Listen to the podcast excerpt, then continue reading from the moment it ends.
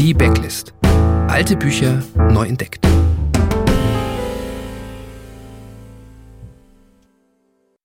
Es war der 11. März, der Tag, an dem die Intelligenzbanken zentralisiert wurden. Ich weiß nicht, was das bedeutet, aber es ist das einzig Besondere an meinem Geburtstag. Mama sagt, dass ich in einem hübschen Teil der Stadt geboren wurde, nicht im Green. Alle sagten, ich sei wunderschön. Mama sagt, ich wäre geboren, bevor der Präsident gewählt wurde, bevor er zum ersten Mal gewählt wurde, ein Jahr vor 1996. Das sagt Mama. Für mich war er immer Präsident. Ein Jahr später starb mein Vater, im Jahr, als der Präsident gewählt wurde, zum ersten Mal. Papa starb beim Protest gegen das Green. Er sagte, das Green sei ein Gefängnis für Leute, die nichts verbrochen hätten. Sie nennen es soziales Wohnen, aber Papa nennt es Gefängnis. Es gibt Stacheldraht und man wird erschossen, wenn man raus will. Niemand kommt raus, nicht mal nach dem Tod. Hallo und herzlich willkommen zu einer neuen Folge von Die Backlist, dem Podcast für völlig zu Unrecht in Vergessenheit geratene tolle Bücher. Mein Name ist Tom Hillenbrand und dieser kurze Ausschnitt, den ihr gerade gehört habt, der stammt aus Das Leben und Wirken der Martha Washington im 21. Jahrhundert von Frank Miller und Dave Gibbons. Und dieses Buch ist ein Roman, es ist aber auch ein Comic.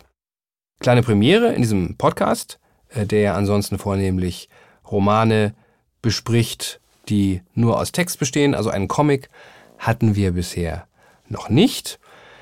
Dies hier ist allerdings auch keine Comicserie wie Batman oder Superman, sondern das, was man als Graphic Novel bezeichnet, also als einen gezeichneten Roman, ein Comic mit Anspruch, wenn man das mal so platt formulieren will. In der Regel sind äh, in der Graphic Novel die Zeichnungen und die Kolorierung deutlich aufwendiger als in den meisten Comic-Heften und, was wichtiger ist, die Story ist meist ernsthafter, vielschichtiger und tiefgründiger. Worum geht's jetzt in diesem Buch? Es geht um die Lebensgeschichte einer jungen Amerikanerin namens Martha Washington, die Ende des 20. Jahrhunderts in den Vereinigten Staaten zur Welt kommt, in ärmlichen Verhältnissen aufwächst und sich in einem Amerika wiederfindet, das völlig aus den Fugen geraten ist. Der Präsident, äh, Präsident Rexel, ein alter weißer Mann mit falschem Cookie-Dent-Lächeln und noch falscheren Versprechungen, ist bereits in seiner dritten Amtszeit. Er hat die Verfassung ändern lassen, damit er länger regieren darf. Und irgendwann verhängt Rexel auch noch das Kriegsrecht, äh, weil er die Wahl für seine vierte Amtszeit zu verlieren droht. Ein Land also, das immer mehr in den Totalitarismus und Faschismus abgleitet und in dem die Bürgerrechte zunehmend außer Kraft gesetzt werden.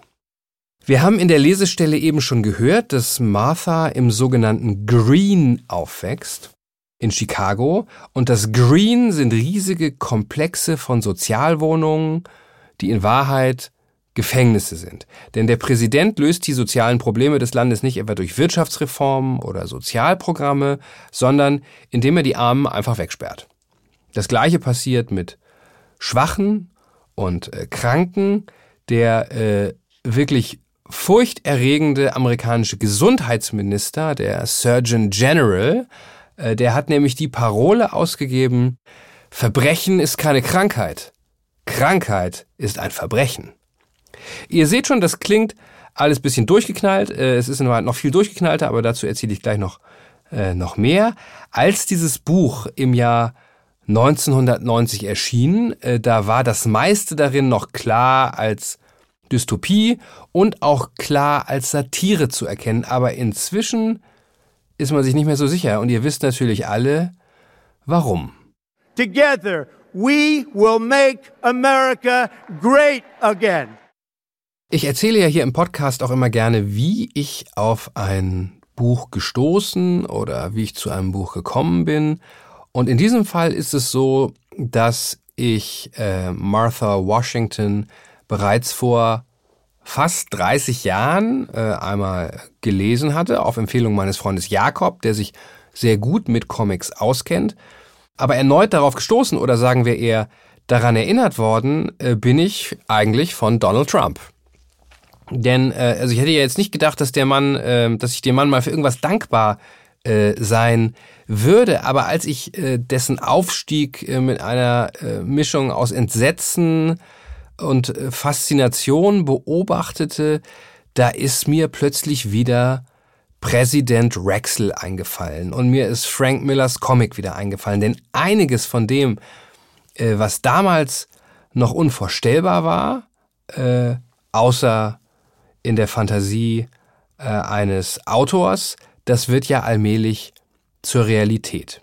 Amerika wird immer mehr zu einem Zerrbild dessen, äh, wofür wir es vielleicht mal bewundert haben. Und deshalb ist jetzt ein sehr guter Zeitpunkt, diesen Comic-Roman zu lesen oder nochmal zu lesen. Denn in ihm geht es letztlich um die Frage, was Amerika eigentlich ausmacht.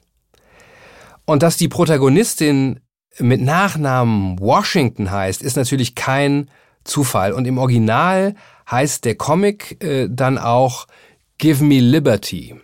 Nach dem Ausspruch des amerikanischen Revolutionärs Patrick Henry, ich weiß nicht, was andere tun werden. Aber für mich gilt, gebt mir die Freiheit oder gebt mir den Tod. Ja, und Martha Washington, die Heldin dieser Geschichte, sie hat keine Chance. Äh, aber sie nutzt sie trotzdem. Sie entflieht aus dem Green und landet bei der Armee, aber nicht bei der normalen äh, US Army, äh, sondern Präsident Rexel hat eine zusätzliche Privatarmee ins Leben gerufen, die ihm äh, direkt untersteht, ja, quasi die Leibstandarte Rexel oder die äh, Waffen-SS oder wie man das nennen will, und mit der er äh, in 40 Ländern Kriege führt. Also die Vereinigten Staaten sind in 40 Konflikte verwickelt und diese Armee trägt den schönen Namen Pax, also Frieden. Und das hier ist ein kurzer Ausschnitt aus einem Werbeclip für Pax. Dies ist mehr denn je das Land der unbegrenzten Möglichkeiten. Für jeden Amerikaner. Ich wurde im falschen Viertel geboren, Sie wissen schon. Und damit kam ich nicht so zurecht. Drogen, Raubüberfälle und ja, auch Mord. Ohne Pax wäre ich noch immer auf der Flucht. Wer zu uns kommt, kriegt eine saubere Akte. Wir stellen keine Fragen. Und das, was ihr im falschen Viertel gelernt habt, ah, keine Bange, das könnt ihr gut gebrauchen. Ja, Pax also, eine Mischung aus Fremdenlegion und Waffen-SS, eine ganz finstere Organisation eigentlich und in deren Auftrag äh, erlebt Martha Washington allerlei Abenteuer. Und ich habe vorhin schon gesagt, dieses von Frank Miller und Dave Gibbons entworfene Amerika ist wirklich absolut crazy. Äh, Martha muss zum Beispiel gegen eine terroristische Gruppe mit dem schönen Namen The Aryan Thrust, äh, also der arische Stoß kämpfen. Und das sind ein Haufen schwuler Nazis, die tragen auch alle so Lederuniformen mit Ketten dran äh, so mit Chaps und dann aber mit ganz viel äh, Lametta. Und die haben eine Raumstation gekapert. Oder sie kämpft im brasilianischen Regenwald gegen die Truppen von Fatboy Burger. Das ist die Privatarmee eines großen Fastfood-Konzerns, der auch noch den Rest des bereits stark dezimierten Regenwalds abholzen will, um dort Weideflächen für Rinder zu schaffen. Ähm, die Pläne von äh, Präsident Bolsonaro lassen auch da grüßen. Alles ziemlich irre, aber auch alles ziemlich unterhaltsam. Das Buch sprüht vor Einfällen und ich habe beim nochmaligen Lesen darin auch äh, die eine oder andere Idee gefunden, die andere Autoren später offensichtlich wiederverwendet haben.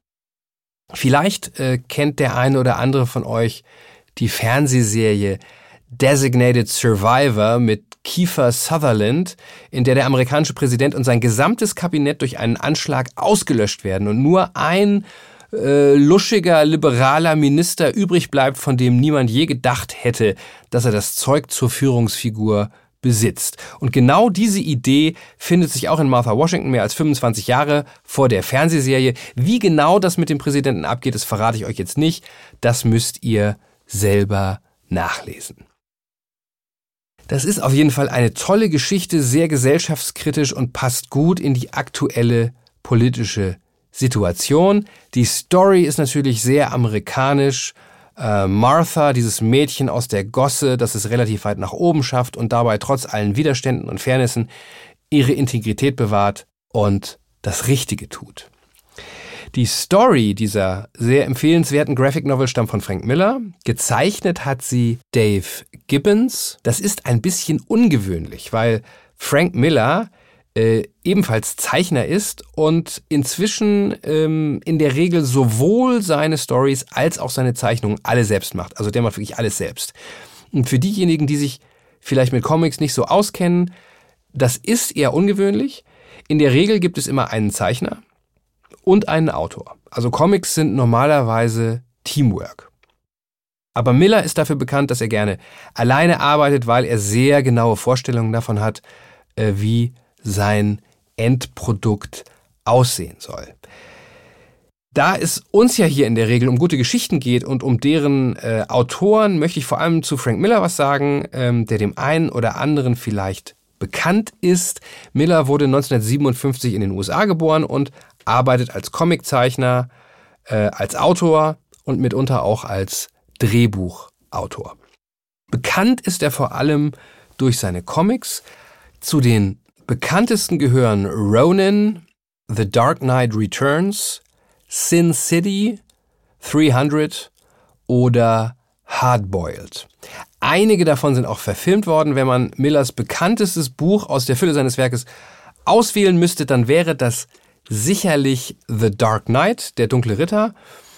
Eine, auch eine Graphic Novel, in der es um den guten alten Batman geht.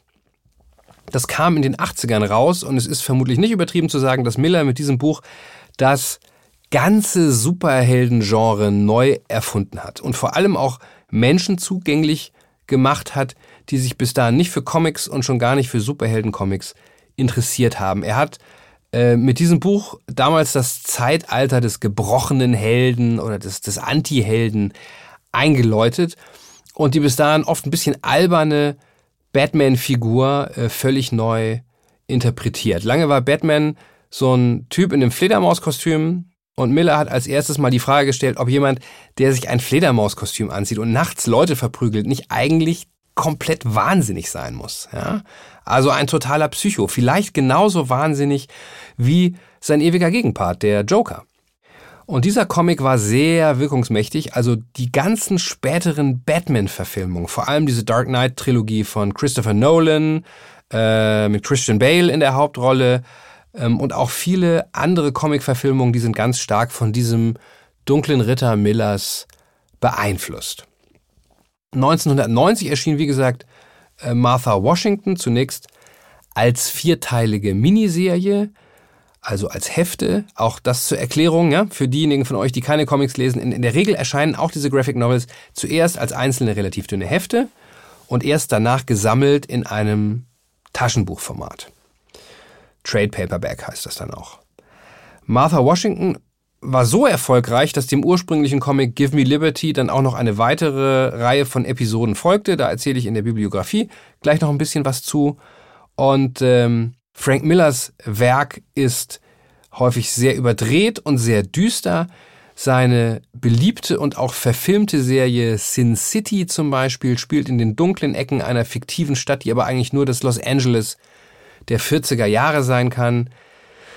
Da geht es im Wesentlichen um Auftragskiller, Prostituierte, Privatdetektive, Kinderschänder, Drogendealer, also äh, nicht gerade um die lichten Seiten des Lebens. Ähm, Miller ist auch oft sehr kontrovers. Äh, vielleicht hat der eine oder andere von euch die Verfilmung seines Comics 300, 300 gesehen. Wir hören mal rein in den Trailer. Wir Spartaner sind direkte Nachfahren von Herkules. Wir treten niemals den Rückzug an, geben niemals auf. Es kann für uns auf Erden keine größere Ehre geben, als auf dem Schlachtfeld zu sterben. Spartaner. Die besten Soldaten, die die Welt je gesehen hat. Ja, das ist ein extrem testosterongeladener Comic und ebenso testosterongeladener Film. Es geht in 300 um die legendäre Schlacht bei den Thermopylen, wo sich die Spartaner mit 300 Mann gegen eine persische Übermacht gestemmt haben. Und da ist Miller nicht ganz zu Unrecht vorgeworfen worden, dass er da einen extrem übersteigerten Heroismus inszeniert, dass er die Idee des Soldaten, der sich ohne zu zögern opfert und in den Tod geht, glorifiziert. Ähm, wobei mein Eindruck ist, dass diese Kritik weniger aus den USA kam, sondern vor allem aus Europa. Und als Deutscher äh, muss ich bei sowas dann zwangsläufig an Heinrich Bölls Kurzgeschichte Wanderer kommst du nach Spa denken. Äh, denn natürlich ist dieser spartanische Heroismus immer wieder von totalitären Staaten als angebliches Vorbild missbraucht worden. Ja, äh, also ein bisschen Testosteron ist bei Miller immer dabei und er steht auch nicht in den Verdacht, ein Linker oder Liberaler zu sein, äh, aber er macht ausgezeichnete Comics. Nicht umsonst hat er ein halbes Dutzend Eisner Awards bekommen, das ist quasi der Oscar der Comicbranche und äh, viele weitere Preise. Martha Washington ist sicher nicht sein bekanntestes Werk, aber wie ich finde, vor dem Hintergrund der aktuellen politischen Situation möglicherweise das weitsichtigste und intelligenteste. Nun noch ein paar Worte zur Bibliografie. Das Leben und Wirken der Martha Washington im 21. Jahrhundert ist erschienen bei Panini Comics im Jahr 2010. Das ist ein äh, Sammelband, in dem die ursprüngliche Miniserie vereint ist. Das Buch hat gut 200 Seiten, ist noch im Druck und kostet 19,95 Euro. Auch gebraucht ist es relativ gut erhältlich für um die 5 Euro. Auch die Folgegeschichten gibt es auf Deutsch in zwei weiteren Bänden. Äh, Martha zieht in den Krieg und Martha rettet die Welt. Auch beide bei Panini erschienen. Wenn ihr das Ganze lieber in Englisch lesen wollt, empfehle ich den Omnibus äh, also die Gesamtausgabe von äh, Dark Horse. Äh, ein Sammelband ist das, in dem alle Geschichten von Martha Washington drin sind. Relativ wuchtiges Ding. An die 500 Seiten für umgerechnet äh, knapp 28 Euro. Ich hoffe, ich konnte euch äh, darauf äh, neugierig machen, vielleicht zur Abwechslung auch mal einem Comic eine Chance zu geben. Das ist, wie ich finde, ein bei Bücherliebhabern immer noch viel zu stark unterschätztes Genre oder genauer gesagt eine viel zu stark unterschätzte Kunstform. Und alle Infos zu den Literaturtipps aus diesem Podcast und auch ein paar Bilder aus dem Comic, damit ihr da vielleicht auch einen visuellen Eindruck gewinnen könnt, findet ihr in den Show Notes auf meiner Webseite tomhillenbrand.de Schrägstrich Backlist. Ich bedanke mich fürs Zuhören. Wenn ihr Büchertipps oder Anmerkungen habt, dann schreibt gerne an backlist at tomhillenbrand.de und falls ihr uns unterstützen wollt, dann teilt doch diese oder andere Folgen auf euren Social Media Kanälen oder und könnt auch beides machen, hinterlasst eine Rezension bei iTunes, denn das macht den Podcast für andere Hörer leichter auffindbar. Schließen möchte ich mit einem stark abgewandelten Zitat des eben schon erwähnten Revolutionärs Patrick Henry Give me books or give me death. Und damit tschüss und bis zum nächsten Buch.